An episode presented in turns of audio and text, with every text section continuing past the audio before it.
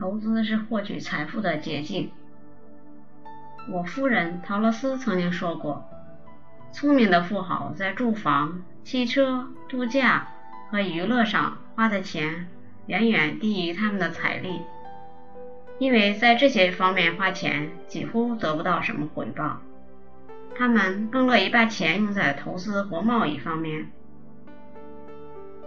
投资是理财的一种重要方式，尤其是对大多数年轻人来说。”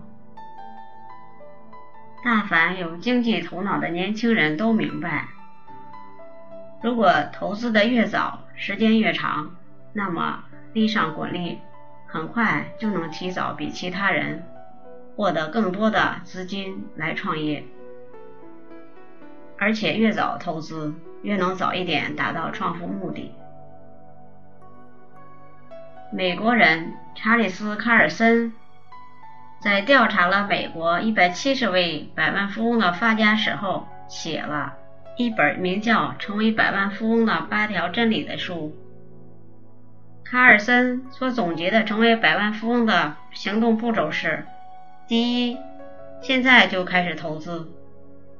他在书中说，在美国，六成以上的人连百万富翁的第一步都还未迈出。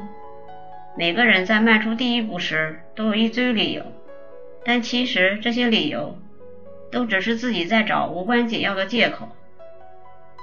有人也许会说没时间投资，那你为什么不减少看电视的时间，把精力花在学习投资理财上？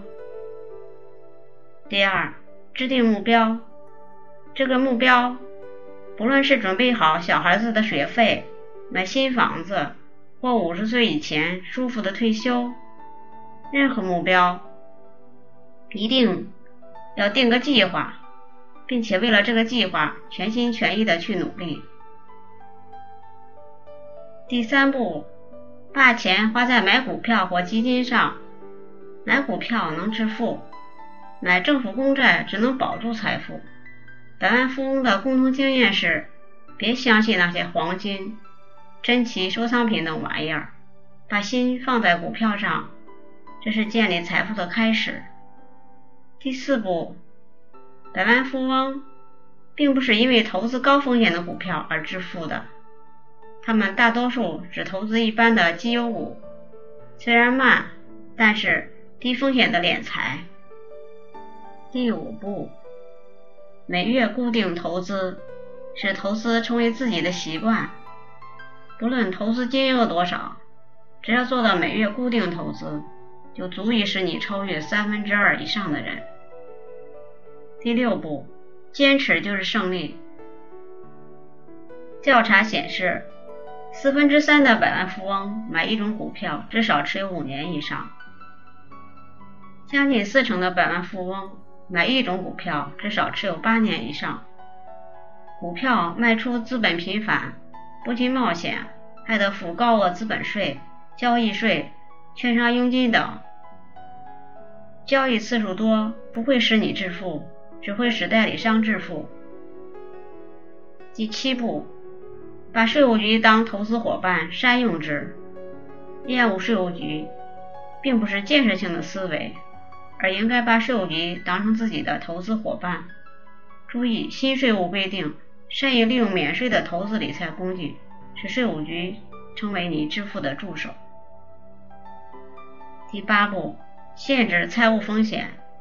百万富翁大多过着很乏味的生活，他们不爱换工作，只结一次婚，不生一堆孩子，通常不搬家，生活没有太多意外或新鲜，稳定性是他们的共同特色。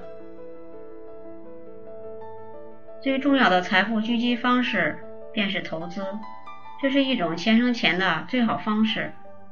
对于年轻人来说，平时就应该培养理财能力。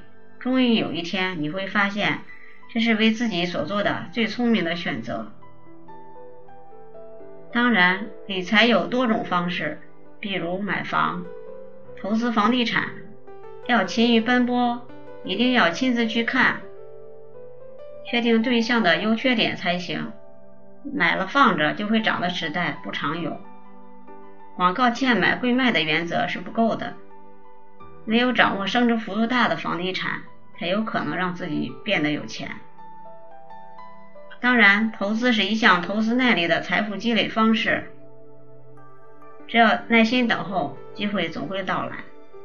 即使现在或许看不到利益，但是总有一天会发光发热。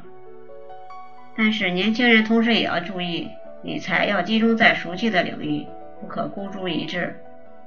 如果过度倾向于其中一方面，一定会发生问题。分散投资是聪明理财的关键。年轻人一定要学会正确的理财投资，这样才能为自己争取到更多的财富积累。如果你很早就开始储蓄并投资，那么当你存到一定程度之后，你会发现在不经意间。你已经为自己整理出了一个小金库。